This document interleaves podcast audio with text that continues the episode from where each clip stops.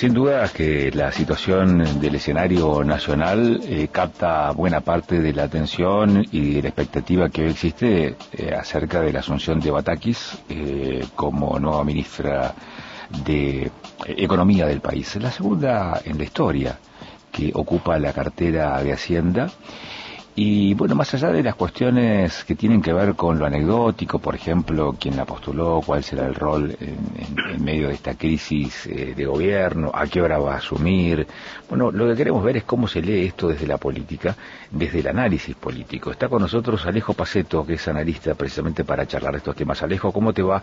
Muy buenos días, Agustín Amado, te saluda y Carla de Sechi. ¿Cómo estás vos? Buenas, buenos días, Agustín, Carla, ¿cómo andan? Bien, todo bien. Eh, expectante después de un fin de semana intenso, por, por cierto, ¿cuáles son tus primeras apreciaciones respecto de lo que está ocurriendo por estas horas en la política del país, Alejo? Eh, sí, tuvimos un fin de semana bastante intenso, eh, que finalmente de alguna manera, a ver, no sé si se... La, crisis política que, atraviesa el gobierno y la coalición gobernante claramente no se resolvió ni, ni se va a resolver, eh, me parece, con la designación de la nueva eh, ministra de Economía. Me parece que esto lo que hace por ahí es, en primera instancia, calmar un poco, un poco las aguas, eh, con el nivel, de alguna manera, de agresividad que había entre, entre los dos sectores más importantes, digamos, entre el presidente y la vicepresidenta, que se estaban dedicando en las últimas semanas a tirarse misiles en declaraciones públicas. Eh, ¿Y, cuál, y, en función de esa lectura que acabas de mencionar, ¿cuáles serían las otras opciones en todo caso eh, que, te imaginas o que, podrían haberse utilizado en esta circunstancia, Alejo? Es que lo que lo que pasó en este caso y que, fue lo que desencadenó la, renuncia de, de Guzmán, un pedido expreso que le hizo de que, digamos, para decirlo en idioma poco diplomático, cortar a ciertas cabezas vinculadas a la Secretaría de Energía que responden directamente al, al kirchnerismo. Eh, el presidente decidió no avanzar con esto, eso fue lo que derivó en la renuncia del ministro y quien va a empezar a ocupar a partir de, hoy, digamos, cuando, suma, tiene el visto bueno de Cristina, con lo cual eh, por eso por eso decía esto unos segundos atrás, que quizás se calmen un poco las aguas, porque quien va a ser la funcionaria tiene el visto bueno de, la presidenta y era ese básicamente el problema. O sea, el problema, si bien tenía eh, en, su forma algunas cuestiones, algunas no, varias cuestiones vinculadas al manejo de la macroeconomía y que tiene que ver obviamente con toda la cuestión de la segmentación de tarifas y demás, era principalmente un, un, enfrentamiento político entre los dos sectores principales y ahora con esta ministra de Economía que tendría el visto bueno de la presidenta, de, perdón, de la vicepresidenta, eh, bueno, quizás afloje un poco el nivel de virulencia en, en una interna que venimos diciendo ya hace mucho tiempo era muy obvia y no se le ve un, un camino de que pueda, digamos, una vía de que pueda mejorar, ¿no? Esto es como una bueno, lenta transición hasta diciembre de 2023. ¿Cómo visualizás eh, en un esquema gubernamental que tiene eh, en su esencia una un, fuerte matiz presidencialista el hecho de que la lapicera esté en manos de Cristina? Digamos, como metáfora del poder, ¿no? Este...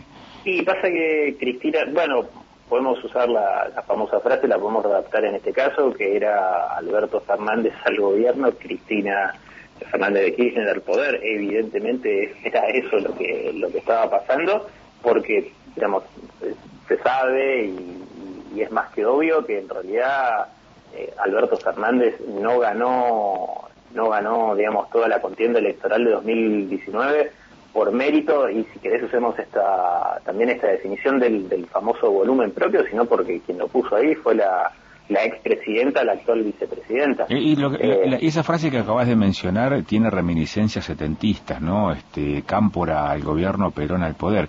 Pero lo de Cámpora fue una cuestión efímera, duró algunos meses y después se convocó nuevamente elecciones. No es el escenario este que está ocurriendo aquí, pero sin embargo esa distribución de roles eh, eh, parece patente, ¿no? Sí, sí, sí, sí, sí, y es efectivamente lo que vino pasando. Hubo un intento durante todo este tiempo eh, digamos, existieron distintos gestos de parte de Alberto Fernández de tratar de sacarse ese lastre que le implicaba eh, el poder de presión que ejercía justamente la vicepresidenta. Eh, de hecho, ya lo hizo desde un inicio con un gabinete que no estaba, no tenía del todo el visto bueno justamente de, la vicepresidenta y bueno, y de a poco se fueron, digamos, progresivamente se fue se fue mm, visibilizando esta interna las diferencias que, digamos, no pensábamos que eran tan obvias, por lo menos al inicio de la gestión. Bueno, después empezaron a ser cada vez más obvias, cada vez más fuertes, eh, y la que siempre terminó teniendo mucho más peso en, cuestiones eh, nodales, me parece, eh, es justamente la vicepresidenta, y esto es la, expresión más acabada, ¿no? en consecuencia, si hay una continuidad del status quo, y hasta aquí ese status quo ha sido ruidoso, eh, lo que se anticipa es otro año y medio o año y pico de gestión también con ese nivel de ruido. Hay que ver qué pasa a partir de ahora. Eh, a ver, por, eso te decía, eh, supone que la designación de Silvina Batakis tiene que ver con que hay un visto bueno de, la, de la vicepresidenta y del sector que la acompaña. todavía no asumió oficialmente y todavía no sabemos bien cuáles son las medidas que, que van a tomar, con lo cual eh, en este caso hacer un análisis de lo que puede llegar a pasar, o sea, también este fin de semana nos termina demostrando que muchas veces tratar de pronosticar algo para la semana que viene es casi imposible. Eh, hoy va a ser totalmente el día a día y, por lo menos dejar pasar un tiempo para tratar de, digamos, para no pecar de adelantarse algo que no tenemos, justamente la dinámica de este país es, eh, es asombrosa. Eh, entonces, tratar de pensar un escenario a futuro es realmente muy difícil. Eh, el, conflicto es de política económica, es de política o es de economía lo medular de, este conflicto que hoy, hoy podemos observar a nivel nacional, Alejo? Es un conflicto político eh, en el cual obviamente la, la cuestión económica, macroeconómica, tiene eh, si querés, la, la excusa principal, pero es un conflicto eminentemente político. Está bien. Eh, si estas diferencias, digo, para una estructura gubernamental, y esto ya eh, apelando más allá de lo, digamos, de lo anecdótico, de lo que está pasando por estas horas, si una gestión eh, de, gobierno tiene que componer y armonizar a distintos sectores que componen un, un país, una, nación, pero sin embargo el, espacio político no puede acomodar esas fichas hacia adentro del espacio. ¿Se puede esperar eh, mayor contemplación para con aquellos sectores que no comulgan en ese mismo espacio político? Quiero decir, una gestión de gobierno se elige pero no comanda, no dirige, no gobierna solamente para el sector que la vota, sino gobierna o este, para toda una comunidad. Cuando las diferencias internas del sector que ganó ese proceso electivo son tan marcadas y generan este nivel de ruido, ¿cómo se puede avisorar eh, desde aquellos espacios que, por ejemplo, o no votaron o no comulgan, eh, pero que, que sin embargo están dentro de ese sector que debe ser representado por esa estructura gubernamental. ¿Se entiende, ¿Se entiende la pregunta? Digo, si tanto conflicto hacia adentro, ¿cómo se puede hacer o cómo se puede generar expectativa para que un gobierno gobierne para todos? Y es que justamente es muy difícil. Se supone que un gobierno, sea el color político que sea, tiene que gobernar justamente para todos. Eh, si terminan, digamos, si siguen pasando esas cosas o, digamos, si sigue habiendo una crisis interna en el gobierno, eh, para lo que pueda pasar a futuro a nivel electoral, no solo no van a tener el voto de los ajenos, sino que tampoco de los propios, y es justamente el problema que viene teniendo eh, y que se viene eh, sondeando, digamos, hace tiempo que el gobierno está perdiendo eh, una base fuerte de apoyo de lo que eran los propios o de que era o del sector importante de la sociedad que es un poco más volátil en cuanto al voto, ¿no? que quizás había votado a, bueno, a lo que es el Frente de Todos en su momento, después votó a, Juntos por el Cambio o a Cambiemos, como se ha presentado en esa instancia electoral, eh, y que volvió a votar, volvió a darle un, justamente un voto de confianza en, en 2019. Bueno, todo, todo ese porcentaje de la sociedad que ese voto que es muy volátil difícilmente eh, pueda llegar a, volver a votarlos en, en 2023, con lo cual sí, se, tiene que gobernar para todos, pero me parece que está se, la está viendo muy complicada el gobierno, incluso con los propios.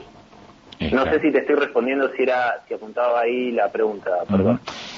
eh, ¿Cómo esperás eh, que sean estos meses que quedan de aquí hasta las próximas elecciones? Y, finalmente, si este conflicto tiene que ver con lo que se imagina el oficialismo pueda pasar en esas próximas elecciones. Bueno, eh, se suponía o lo que se venía diciendo es que Cristina ya un poco estaba dando y todo el sector del kirchnerismo por perdida la elección de 2023. Como te decía antes, no te puedo tirar, no, no, no puedo pensar en, un, en cómo pueda llegar a mejorar la situación en, en, el, en lo inmediato, porque no sabemos qué tipo de medidas va, a tomar, va a tomar la, la, nueva ministra de Economía. La situación económica es muy, es realmente muy difícil. Dentro de, si no me equivoco, la semana que viene va a salir el dato de la inflación de, de junio. Eh, y, y, si querés, si lo decimos entre comillas, arreglar la economía en el corto plazo es algo que yo no lo veo y que me parece que nadie lo ve porque estaría muy alejado de, de la realidad venimos de arrastre de un, de un contexto económico muy difícil desde hace muchos años, con lo cual yo no creo que haya una mejoría eh, eh, ni siquiera en el mediano plazo. Bueno, por eso también Martín Guzmán siempre utilizaba la, frase perdón, de tranquilizar la economía. Por distintos motivos no lo logró, no pudo, tienen esto muchísimo que ver, no solo la crisis económica que venía de arrastre, sino la pandemia y además eh, la guerra entre Rusia y Ucrania. Bueno, eh, mucho más caliente está el hierro que está agarrando la nueva ministra de Economía. Eh, y ya te digo, hay que ver qué, qué, pasa a partir de ahora, pero es una situación realmente muy difícil, no solo en lo económico, sino también en lo político. Alejo, muchísimas gracias, muy amable. A ustedes. Hasta luego. Alejo Paceto es politólogo, es analista político, con él hablábamos acerca de esto que estaba ocurriendo por estas horas. Eh, hoy a la tarde eh, asume la nueva titular del Palacio de Hacienda en, en la Argentina. Eh. A, la tarde asume Batakis, ha sido funcionaria en la gestión de Scioli a nivel provincia en Buenos Aires. bueno, su, su designación aparece con el visto bueno de Cristina Fernández de Kirchner también y de Sergio Massa quien va a continuar en diputados, de acuerdo a lo que anticipó Juan Mansur. ¿eh? este, el jefe de gabinete dijo que Massa va a continuar en diputados y que la ministra de Economía asume en horas de la tarde.